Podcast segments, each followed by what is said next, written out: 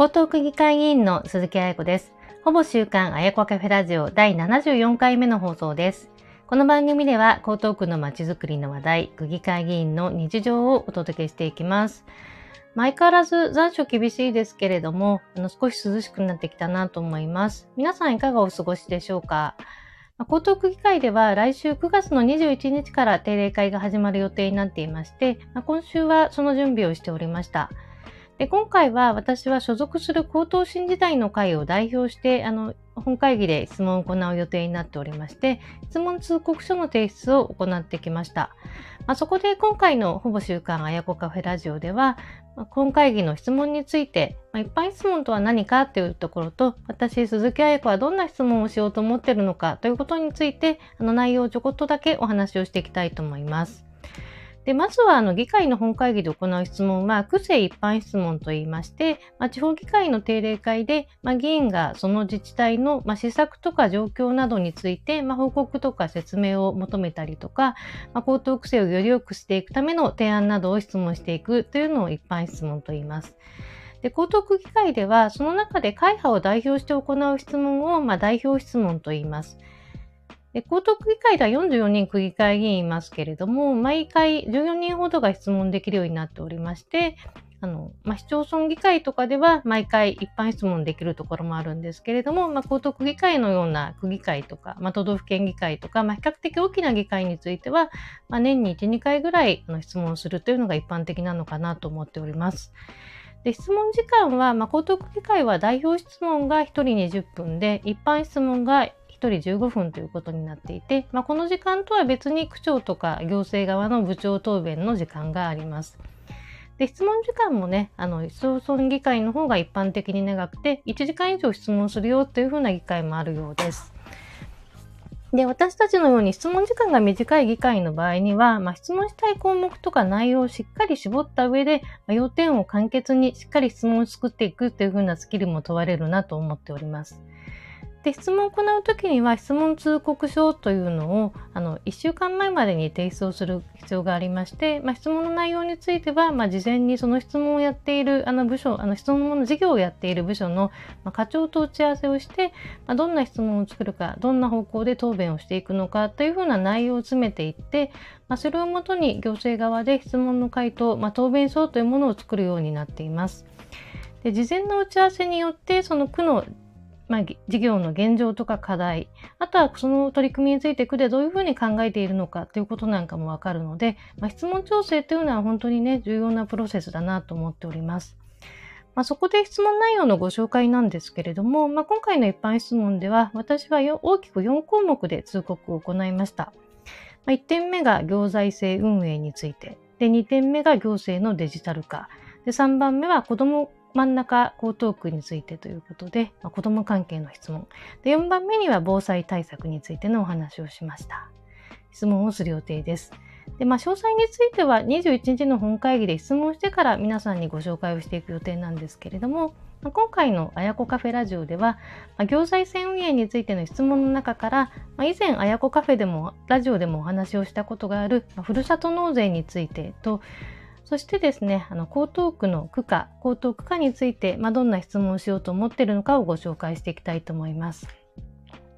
で、このふるさと納税と江東区価については、まあ、これまでのその江東区議会の中でもですね、あのいろいろな質問をした議員がいたんですけれども、なかなかね、あまり良いあの答弁が得られなかったというふうな項目になります。で、木村区長になってからどういうふうに変わるのかというところもね、質問のポイントになるなと思っています。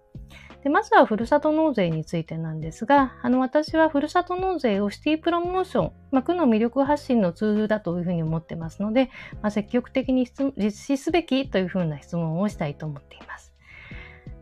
で、ふるさと納税については、その自分の選んだ自治体にふるさと納税やった場合に、まあ、寄付額のうち2000円を超える部分が、あの所得税と住民税から、まあ、原則として全額控除されるというふうな制度になってます。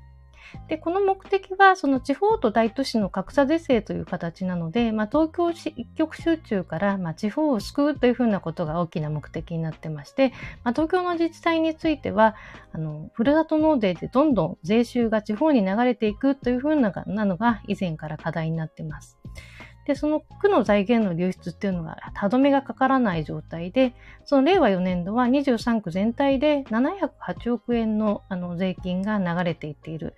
で、江東区では40億円超が、あの40億円以上がですね、流出をしていて、まあ、江東区の財政にも深刻な影響を与え続けているというふうな状況です。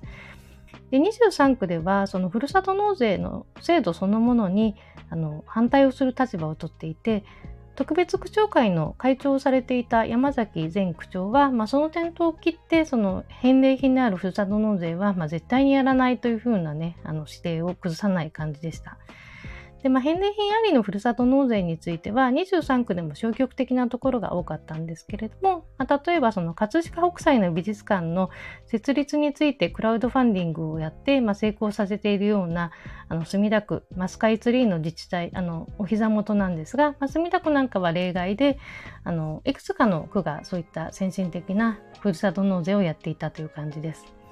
で、私はですね、あの本当にふるさと納税大事だよというふうに思ってますので、いろんな質問をしてきました。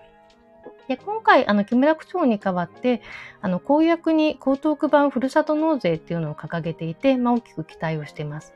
で私自身はその返礼品はその江戸切子とか食べ物とかあとは湾岸エリアのホテルの周遊券とか、まあ、高等花火大会の有料観覧券とか打ち上げ花火の命名券とか、まあ、そういったものを提案をあの提供して、ま、区の魅力を PR するといいんじゃないかなと思っております。あとはまあ返礼品のふるさと納税については、あの区が自前で実施をするっていうものの他に、今はその業者さんに委託をするというふうな方法もあるので、まあ、どのように具体的に取り組むのかということについて聞く予定になります。で、もう一つがですね、江東区か、江東区の歌についてです。で、これはですね、シティプロモーションの一環として、まあ、江東区として新たに区の歌、区歌を制定してはどうかというふうな質問です。で23区では江東区だけがその区価がないんですけれども、まあ、区価を制定することでその話題性の提供とか、まあ、区の魅力の発信とか、まあ、江東区の一体感の情勢あの育んでいくことにもつながるのでやればいいなというふうに思っております。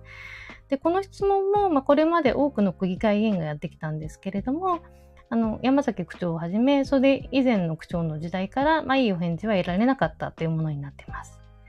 ということでね、あの、新しく就任された木村区長がどういうふうに答えていただけるのかというのがね、ポイントになります。で具体的なちょっと質問の内容としては、まあ、区間については23区以外は唯一ない、あの、歌があるということで、まあ、以前、タモリクラブで2014年にあの取り上げられまして、まあ、番組内で勝手に江東区歌っていうのが作られて話題になったことがありました。で、江東区以外の区では、まあ、千代田区とか港区は、その山田耕作さんのあの作曲。で、あの、豊島区では、あの、さだまさしさんが作曲をしたりとか、2015年に、あの、中野区では、2015年に中野未来カレンダーという、あの、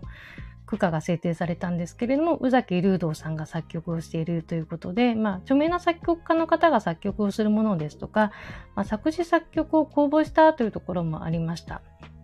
で、江戸川区なんかでは、その、オリンピックの、まあ、機運醸成のために、すでにある区間の4番だけの歌手を募集して、あの、期間限定のオリンピック応援歌としてあの使ったというふうな事例もあるんですが、